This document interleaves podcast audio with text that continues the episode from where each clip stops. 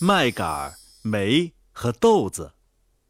格林兄弟演播及公众号“老莫家族”。在一个村子里呀，住着一个贫穷的老太婆，她采回一些豆子，准备把它烧成菜。老太婆在炉灶里生起火。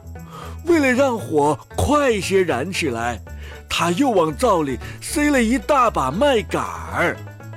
当他把豆子往锅里倒时，一颗豆子趁他没注意，滑落到地上，掉在了一根麦秆旁边儿。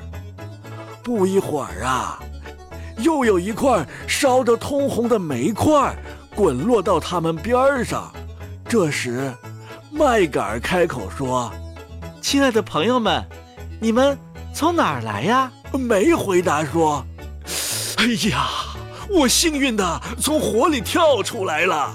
我要是不奋力逃掉的话呀，哎呦，肯定就被烧成灰了。”豆子回答说：“我也算完好无损的逃出来了。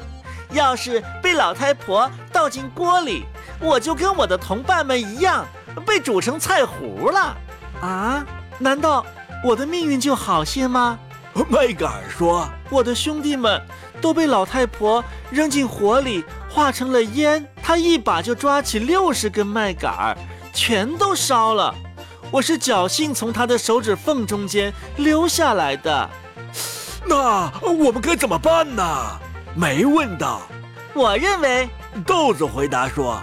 既然我们幸运地逃脱了死亡，就应该像好伙伴一样团结起来。为了不再次遭到这样的厄运，我们得离开这儿，逃到别的地方去。另外两个也赞成豆子的建议，于是啊，他们便一起上路了。不久，他们来到一条小溪边，小溪上没有跳板，也没有桥，他们不知道该怎么过去。这时，麦秆想出了好办法。他说：“嗯，我可以横躺在小溪上，你们就像过桥一样从我身上走过去。”说完，麦秆把身体的另一头伸到小溪的对岸。梅的性子火爆，他鲁莽地踏上了新建好的桥梁。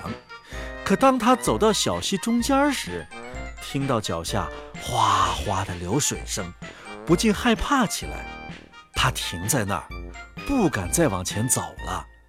这下可糟糕了，麦秆被烧着了，断成两截，掉进水里，煤也随着滑入水中，像一块炙热的煤炭掉在水里那样，嘶嘶响了几声，就丧命了。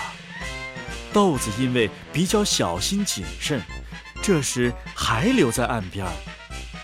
他不禁大笑起来，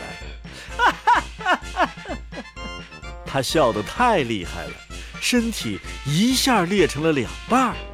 这时，正好有一个裁缝在小溪边歇脚，要不然豆子就完蛋了。那裁缝富有同情心，拿出针线把豆子缝合起来。豆子非常感激裁缝。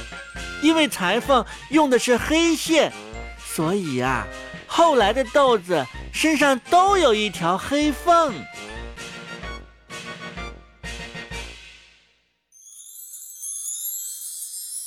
麦秆、梅和豆子。格林兄弟演播及公众号：老莫家族。